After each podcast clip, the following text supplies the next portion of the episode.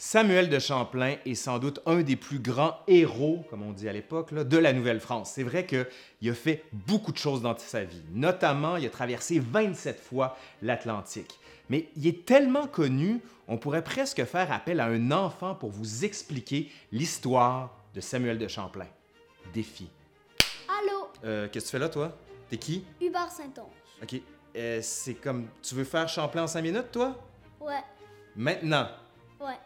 Défi accepté!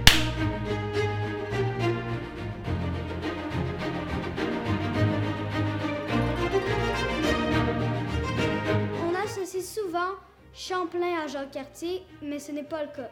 Euh, Champlain est né vers, vers 1570 et est mort en décembre mille- euh, 1635.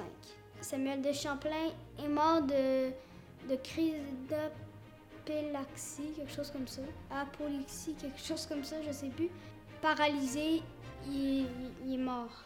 Samuel de Champlain a fait beaucoup de métiers, illustrateur, écrivain, botaniste, navigateur, plein d'autres choses. Samuel de Champlain est, sans doute le plus, le plus grand personnage de la Nouvelle-France, car il a fondé Québec. Il a, fait un exploit, il a, traversé l'Atlantique 27 fois. Puis aussi, qu'est-ce qui est bizarre, c'est qu'on on on, on sait même pas c'est quoi en fait son, vrai portrait. Le, seul truc qu'on connaît le plus sur, son portrait, c'est un, peintre qui l'a dessiné. Il voulait pas attaquer les Amérindiens pour prendre le territoire, mais au contraire, en faire un peuple. Ça veut dire que les femmes, euh, les femmes amérindiennes puis les hommes français, ils, se ils, ils ils font des enfants ou le contraire. Il voulait juste que, il, il voulait que les Français et les, Amérindiens fassent un. En, en 1609 et 1610, il a gagné des guerres contre des Iroquois parce qu'ils ont sorti leur arme suprême. Comme dans la, dans la première guerre, il y a eu presque aucune blessure avec, avec des Algonquiens, des Cana ben, une nation qui nommait les Canadiens et des Hurons. Ils, se- ils ont débarqué, puis là, euh, ils, ils se sont avancés, puis là, ils étaient en train de perdre parce qu'il y avait- il y avait seulement Samuel de Champlain.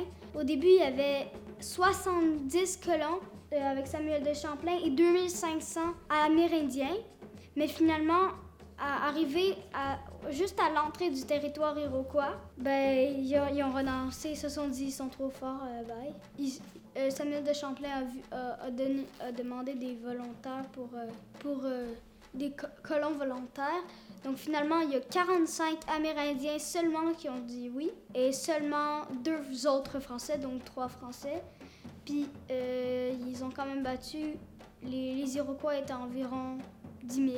Comment ça s'est fait? C'est qu'ils ont sorti leur arme suprême, c'est un fusil, un fusil qui tire quatre balles à la fois. Au premier tir qu'ils ont fait, c'est Samuel de Champlain qui, a fait ça. Il a abattu deux chefs, il a, il a abattu trois personnes. Un, un, un, un guerrier, normal, puis deux chefs. Puis après, il y a un autre Français qui a tiré, puis quand il a abattu le troisième chef, ça a été les Iroquois se- ont juste eu trop peur et ils se sont allés. En 1610, à la Deuxième Guerre, ils se sont rencontrés. Une fois, Samuel de Champlain s'en est pas tiré sans, blessure. Il y a eu une, flèche iroquoise dans le casque. Ben, en fait, c'était ici. Puis il y a eu un petit bout de flèche qui lui a coupé un petit bout d'oreille ici. Ça a dû faire mal. En l'hiver 1627, euh, avec encore avec euh, les Algonquins et les Hurons, Samuel de Champlain a re-rencontré les Iroquois. Ils se sont encore battus. Cette fois, Samuel de Champlain a eu trois flèches. Une sur le bras, une ici, puis une ici. Euh, puis finalement, avec ses blessures, il n'a pas pu rentrer en France ou il a pas pu... Pouvait pas naviguer, il était vraiment affaibli. Euh, il, a, il a dû passer son l'hiver en Huronie, qui, avant était une petite région, qui était en fait le cœur du territoire huron, où il y avait plus de, où y avait plus de 10 000 hurons. Il, a, passé en hiver en Huronie. J'aime Sam- Samuel de Champlain parce que c'est un personnage très important qui a fondé Québec, qui a permis, qui qui, à plein de reprises dans, son, dans ses voyages, il il presque n'importe qui aurait abandonné Québec, lui, il a dit non, on persiste. Puis c'était toujours la bonne décision. Euh, attends, là, comment ça se fait que tu connais tout ça? Ben, euh, si vous voulez savoir comme moi, tout ça, écoutez, euh, cliquez sur Télé-Québec, le rêve de Champlain, puis Oh, c'est vrai. Hey, tu savais que je suis là-dedans, moi? ouais, je te. Ouais, c'est c'est quoi ma job là-dedans? Euh, ben, c'est toi qui faisais genre, qui, qui précisait des petits détails, genre. M'as-tu trouvé bon? Yeah!